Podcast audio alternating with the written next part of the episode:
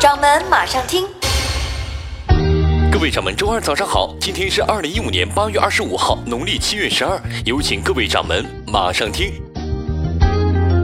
马上听政策，通讯换岗。中组部昨天正式宣布，中国移动现董事长奚国华退休，工信部的副部长尚斌接任中国移动董事长。中国电信董事长王晓初与中国联通董事长常小兵岗位对调。业内人士表示，这是中移动为转型改革而做出的一次调整。目前，所有的运营商都在进行互联网转型，一方面是商业模式的转型，而另一方面是让人员架构和管理层架构更加细化。马上听政策，亚投行任命。亚投行多边临时秘书处昨天证实，筹建亚洲基础设施投资银行。第六次谈判代表会议昨天在第比利斯以共识方式推举金立群为该行的后任行长。马上听政策，民办学校开闸。日前提请全国人大常委会审议的教育法律一揽子修正案草案指出，民办学校可以自主选择登记为非营利性或者营利性法人。非营利性的民办学校收费的管理方式由省、自治区、直辖市人民政府来规定。盈利性的民办学校收费标准实行市场调节，由学校自主决定。教育改革迎来更多资本的进入，也是希望未来能够看到更多掌门的管理下，更多名牌学校的出现。马上听行业，互联网视频，一款名叫电视猫猫 TV 的软件，让非爱奇艺的会员也可以不看广告，直接看爱奇艺网站的视频。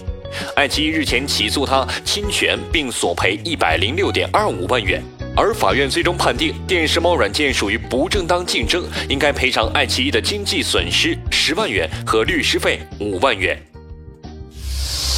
您正在收听的是《掌门马上听》，马上听市场，大众辉腾。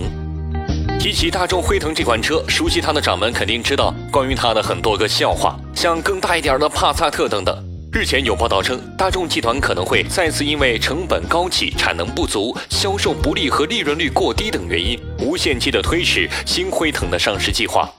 业内表示，究竟有谁会想要一辆挂着大众车标的豪华车呢？即便是在大众的内部，也没有人知道辉腾究竟有什么理由仍然存在。甚至有传言说，未来大众可能会放弃辉腾这一车型。马上听市场，手机回收。有数据显示，我国每年生产的手机量高达四点五亿部，而废旧手机则为一点八亿部，其中只有不到百分之一被环保回收。魅族手机的副总裁李楠日前表示，魅族将会推出手机环保回收计划。希望废旧手机能够实现环保回收，而在此前，苹果和华为等手机厂商都已经对外宣布展开了手机的回收计划。但是根据了解，目前二手手机回收拆解产业链更多是处于灰色地带，而正规军多数是依靠政府补贴或者其他的增值业务存活。电子垃圾拆解企业的平均毛利率才不到百分之十。马上听企业，格力手机。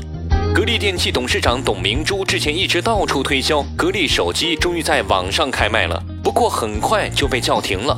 昨天上午，格力手机的一家经销商在淘宝上开卖格力手机，据说半小时总共一千台手机就卖完了。可是，在当天的下午，这家电商就贴出了消息说，应格力总部公司要求，格力手机停止发售，具体的公开发售时间待定。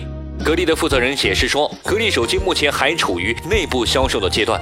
这家经销商还没有取得网络的销售授权，而普通的老百姓想买格力手机还得再等等。好的，以上就是今天马上听的全部内容，更多精彩欢迎您下载掌门应用。